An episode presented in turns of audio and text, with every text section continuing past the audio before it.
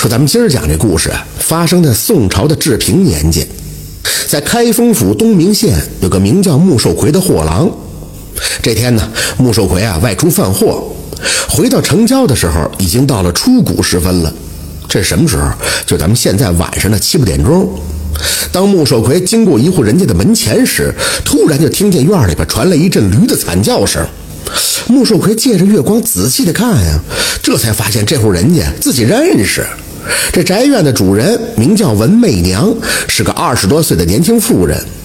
文媚娘的丈夫啊叫吕六郎，是个铁匠。只可惜的是，这俩人婚后不久，这吕六郎也就死了。因此呢，文媚娘啊就守寡在家中。他们家啊靠近官道，穆寿奎在放驴的时候经过媚娘家，也老进门去讨杯水喝，所以呢，两个人也就相识。这穆寿奎常常就想啊，这么好的女人，命却这么苦，嘿，可惜了。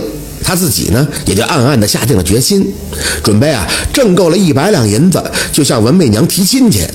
今天呢，这不一经过他们家门口，听见院里传来驴的惨叫声，这穆寿奎不禁就心中大惊：这深更半夜的，媚娘家为何传出这般的动静啊？不会是遇到什么事情了吧？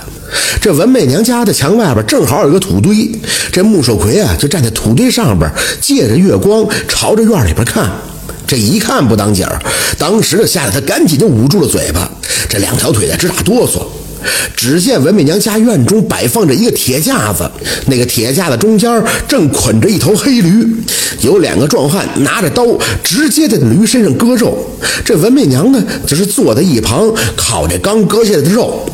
穆寿奎之所以吓得是两腿打哆嗦，一是因为害怕，二是因为愤怒。害怕呢，是因为他一眼就认出这两个壮汉并非是旁人，正是那山匪头子南霸天和北霸天。这两个山匪头子经常下山打家劫舍，所以呢，这穆寿奎一眼就认出来了。穆寿奎愤怒的是，他们三个人吃的竟然是穆寿奎的驴，而且手段是如此的残忍。原来啊，这一天是穆寿奎第一天当货郎。昨天穆寿奎还给财主家放驴呢，谁知道放驴的时候，这穆寿奎睡着了。等他一醒，就发现驴已经不见了。财主让穆寿奎赔钱，穆寿奎也没钱赔呀。最后，他干脆给他挑了一袋货物，让他四处去贩卖，用挣得的利钱慢慢还这驴钱。这头驴啊，很特殊，四只蹄子全是白的，所以穆寿奎一眼就认出来了。这穆寿奎就疑惑不解呀，自己养的毛驴怎么到了文媚娘的家里边了？莫非是南北霸天偷的驴送来的不成？穆寿奎呢，就蹲在墙角上偷听。就在这会儿，这南北霸天就称赞道：“哈 哈这驴肉吃法果然不错，肉质鲜嫩无比呀！今天让媚娘破费了。”买这头驴恐怕也要花费个几十两银子吧？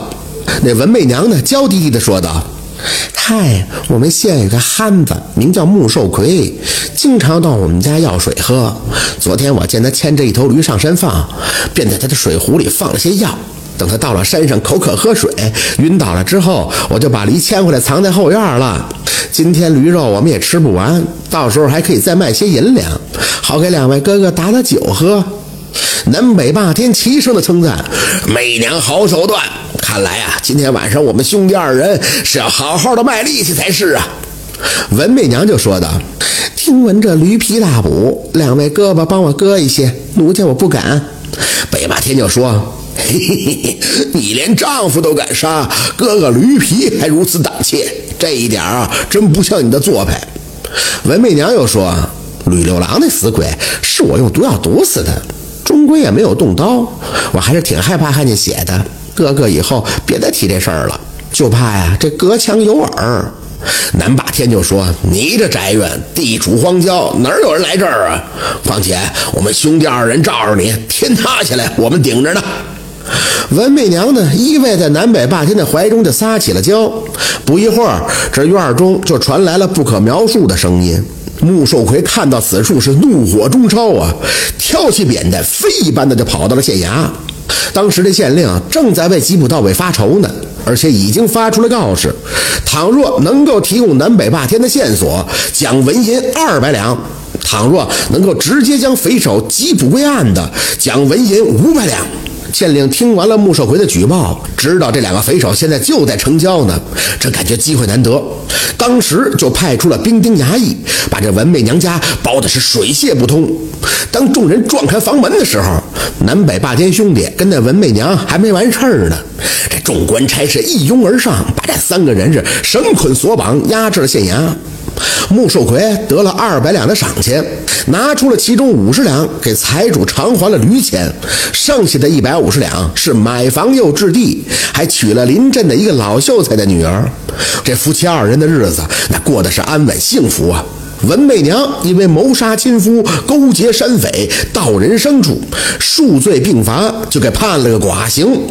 南北霸天也被枭首示了众。这常言说得好：“祸兮福所依，福兮祸所伏。”穆寿奎弄丢了毛驴，本来是一件坏事儿，但是他无意撞见了偷驴的真凶，而且帮助官府缉拿了匪首，最后还得了巨额的赏银，也算是因祸得福。而文媚娘骗驴到手，最后却因此事发丧命，那也是罪有应得呀。感谢收听名城故事会，喜欢听故事的朋友，那就点个关注吧。